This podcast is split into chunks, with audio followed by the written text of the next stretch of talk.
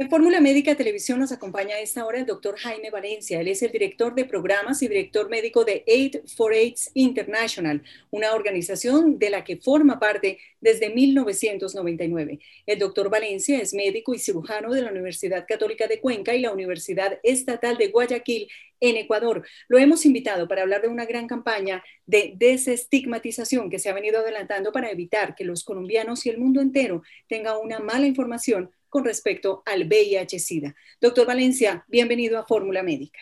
Muchas gracias, muchas gracias por la invitación y por el espacio.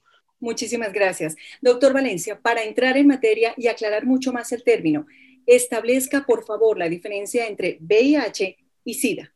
Sí, hay una gran diferencia. El, el VIH simplemente es un virus un virus que está entrando al sistema circulatorio, eh, ataca al sistema inmunológico y lo va a debilitar. El SIDA se refiere simplemente a un síndrome, es un diagnóstico, es un conjunto de signos y síntomas que están manifestando que hay un sistema inmunológico debilitado. Entonces, en un caso tenemos el VIH que es un virus, por otro lado tenemos es simplemente un diagnóstico que la gente presenta signos y síntomas debido a ese sistema inmunológico debilitado, que en este caso fue por el VIH, pero son completamente diferentes. ¿Cuáles son los aspectos más erróneos en los que cae la comunidad en general cuando se trata de referirse a esta enfermedad y a los pacientes de la misma?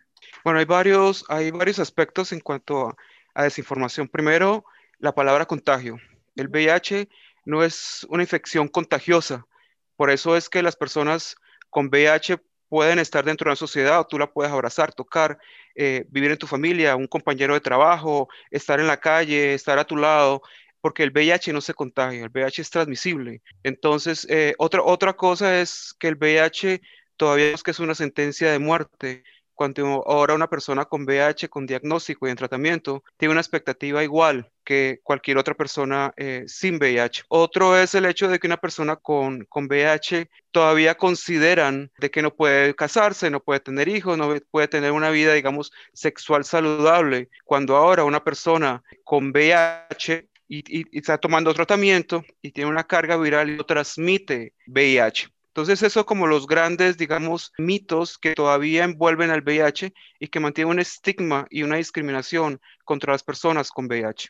En un comienzo se decía, doctor Valencia, que el VIH solamente era posible en personas homosexuales. ¿Se ha logrado establecer realmente, la gente tiene el conocimiento de la realidad frente a este mito? Así, este es otro de los grandes mitos, donde el VIH solamente se cree que está en ciertas poblaciones, como la gente de población LGTBI o que tienen una, una orientación sexual eh, diversa, o gente que solamente hace trabajo sexual, o la gente que tiene, que hablan de promiscuo, o sea, que tiene muchas parejas sexuales, pero ahora el VIH o sea, está entre todos nosotros, hay 36 millones de personas en el mundo con, con VIH. Todas las personas que están sexualmente activas pueden tener el riesgo de adquirir el VIH. Y en general, eh, dentro de esos 36 millones, la mayoría de personas que tienen VIH son heterosexuales. Lo que pasa es que el VIH es una epidemia concentrada. Esa prevalencia está más en grupos, pero las personas con VIH en el mundo, el mayor porcentaje es gente heterosexual.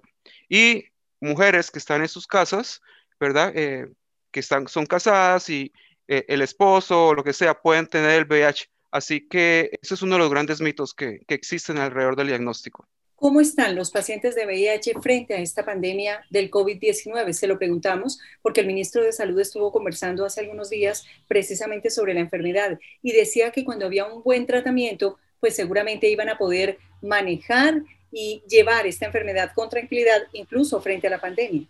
Ahorita las personas con VIH eh, tenemos todas las herramientas posibles para terminar con la pandemia.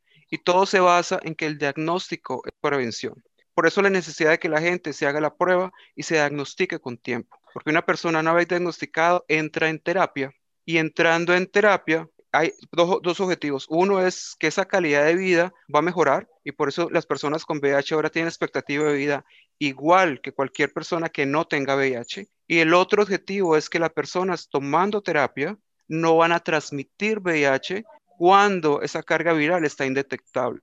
En este momento, ¿cuáles son las sugerencias de un experto como usted para los pacientes de VIH-Sida que en esta época de pandemia tengan que enfrentar situaciones de riesgo para que desde luego puedan manejarla y seguir adelante casi que una vida normal?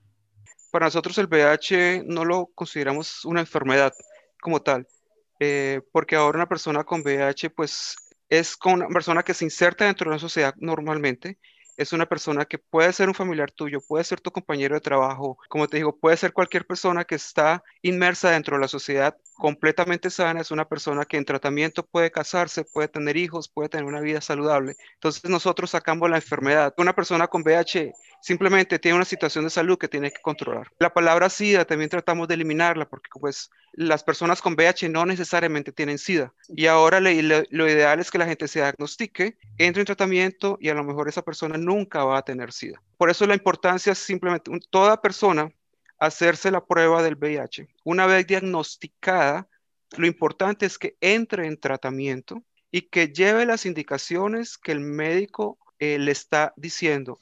Lo más importante para una persona con VIH es el tratamiento y la adherencia a ese tratamiento. O sea, tomarse el tratamiento como el médico lo indica y tomarlo todos los días porque sabemos que el VIH todavía no tiene cura. Entonces es, es una situación de salud que tiene que controlar por siempre y esa terapia tiene que estar siempre, siempre allí. Entonces, esa sería la indicación.